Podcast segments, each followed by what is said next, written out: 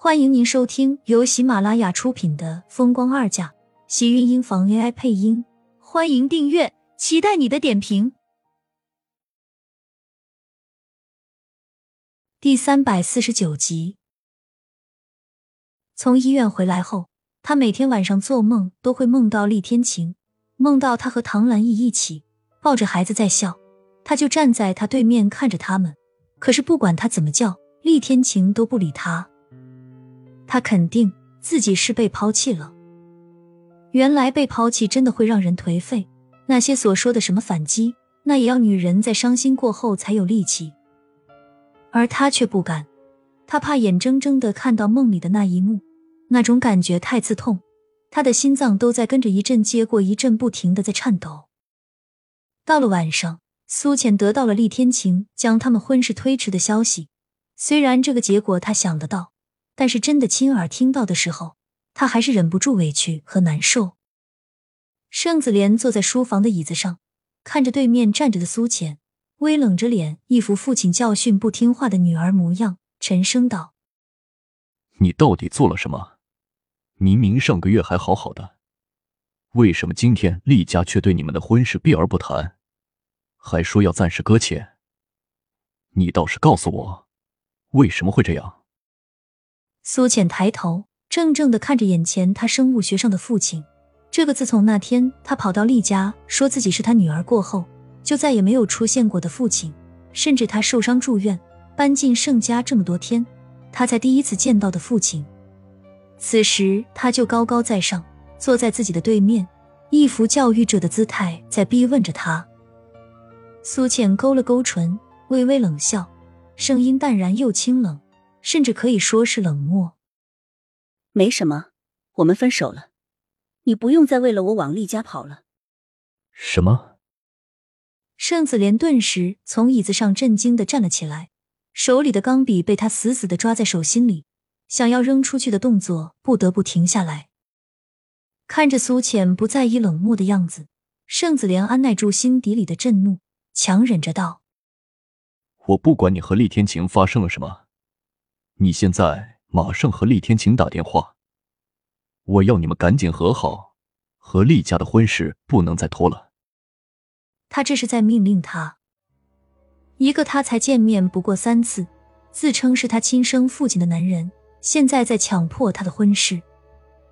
苏浅忍不住冷笑，对于盛子莲的盛怒全然没有一点放在心上，反而是在怔怔的看着他，嘴角边的笑容越发的清冷。同样说是他的亲生父母，盛子莲的态度和荣美君的却是截然相反。你有没有听到我说的话？听到了。苏浅沉声道，红唇微勾。如果我不去做呢？你找我回来，就是为了让我嫁给厉天晴的吗？还是说我是不是你的女儿并不重要？你，你胡说什么？你是盛家的女儿。是我盛子莲的女儿，难道不应该为盛家做出点牺牲？盛子莲一脸理所应当，苏浅看着他气急败坏的样子，便像是整颗心都像是被冰封住一般。看着眼前这个自己所谓的父亲，他真的生不起一丁点的父女之情。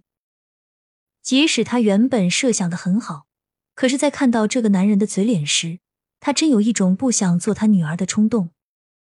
我是盛家的什么女儿？二十几年前被抛弃，现在被需要就捡来的女儿吗？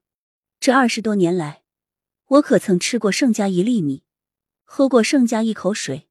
现在盛家需要，我就要把整个人都献出去为盛家做贡献？凭什么？还是说你当我是傻子？可以你想怎么摆弄就怎么摆弄？苏浅的声音清脆，每一个字都咬得异常清晰明快。一下下砸到盛子莲的脸上，让他顿时气得脸色涨红，胸口起伏，手里的钢笔也在下一秒扔到了地上，啪的一声，摔得清脆声响，整个笔就砸在他的脚下，砸在地板上，顿时摔成了几半，有一部分生生砸到了他的脸上，生疼生疼，半边脸麻木过后，就是那一阵阵的疼痛，苏浅跟着僵硬了脸。冷冷的看着对面的盛子莲在发怒，你的命就是我给的，你身上的血也是我的。我让你嫁给厉天晴，我不管你愿不愿意，你都要嫁。我不会嫁给他，死都不会。我们之间已经没有任何关系。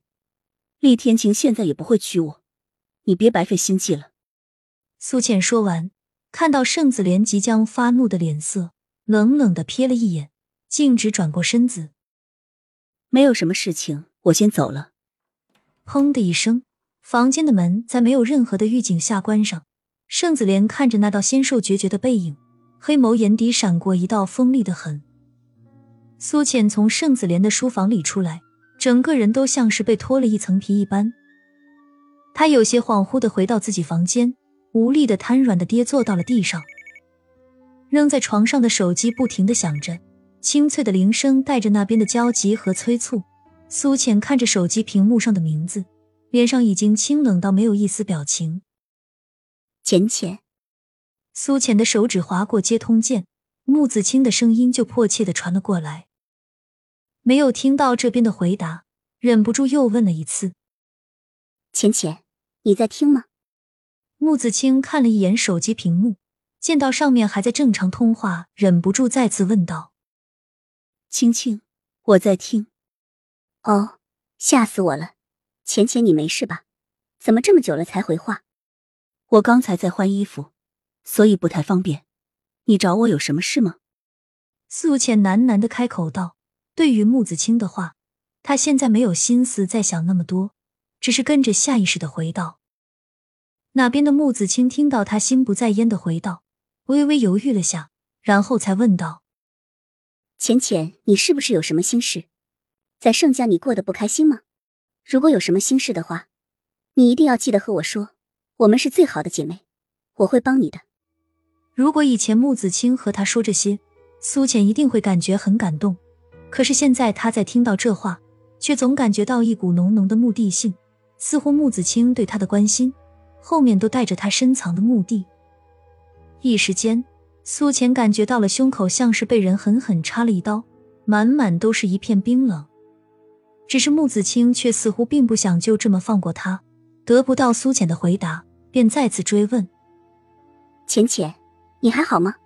你现在在哪里？要不要我去看你？